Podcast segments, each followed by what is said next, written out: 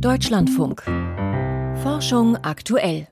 Und damit ist es Zeit für Piotr Heller und die Meldungen aus der Wissenschaft. Am Wochenende ist der Start einer weitgehend per 3D-Drucker hergestellten Rakete abgebrochen worden.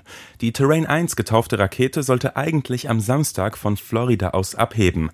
Die Zündung ihrer Motoren lief bereits, als der Start gestoppt wurde. Der Hersteller der Rakete, das Startup Relativity Space, teilte mit, es habe Probleme bei der Automatisierung gegeben.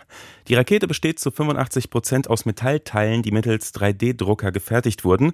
Mit dieser Technologie will das Unternehmen die Herstellung von Raketen Raketen beschleunigen. Risikoforscher sehen Mängel bei Frühwarnsystemen in Deutschland. Hintergrund sind die Überschwemmungen im Juli 2021, die vor allem im Ahrtal große Schäden angerichtet haben und bei denen mehr als 180 Menschen starben. Ein Team der Universität Potsdam hat über 1300 Betroffene von damals befragt. Von denen, die gewarnt wurden, gaben 85 Prozent an, nicht mit derart schweren Überschwemmungen gerechnet zu haben. Etwa die Hälfte habe nicht gewusst, wie sie sich schützen sollte. Die leitende Autorin der Studie regte an, dass zukünftige Forschung sich darauf konzentrieren soll, die Bedrohung und Reaktionsmöglichkeiten besser zu vermitteln.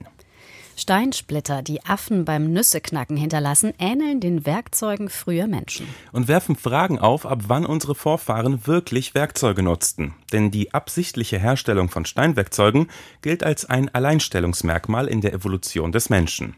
Forscher aus Deutschland haben nun Steinsplitter untersucht, die Langschwanzmakaken hinterlassen haben.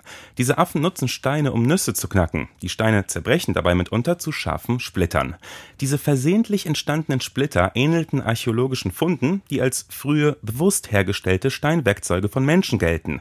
Angesichts dieser Erkenntnis müsste man die vermeintlich absichtlich hergestellten Werkzeuge neu bewerten, resümieren die Autoren im Magazin Science Advances.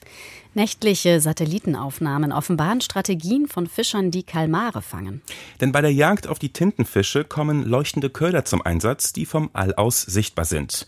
Kombiniert mit weiteren Daten konnten Forscher nun zeigen, dass die Fischer meist in Gewässern arbeiten, wo der Fang von Kalmaren nicht reguliert ist. Fast 90 Prozent der beobachteten Aktivität hätte sich in diesen Meeresregionen abgespielt, schreiben die Wissenschaftler im Magazin Science Advances. Das sei ein Grund zur Sorge, denn in manchen Fällen würden die Fischer nahe an Meeresschutzgebieten arbeiten, große Mengen fangen und müssten diese Fänge dann nicht melden. Hitzewellen am Meeresboden könnten intensiver ausfallen und länger dauern als an der Oberfläche. Das zeigt eine Studie, bei der US-Forscher die Temperaturen am Meeresboden rund um Nordamerika gemessen haben. Demnach dauerten die Hitzewellen am Boden mit bis zu sechs Monaten deutlich länger als ihre Gegenstücke an der Meeresoberfläche. Zudem würden sie mit Temperaturen von bis zu drei Grad über dem Durchschnittswert mitunter intensiver ausfallen, schreibt das Team im Magazin Nature Communications. Die Wissenschaftler weisen darauf hin, dass sich die Forschung zu marinen Hitzewellen bislang vor allem auf die Meeresoberfläche konzentriert habe.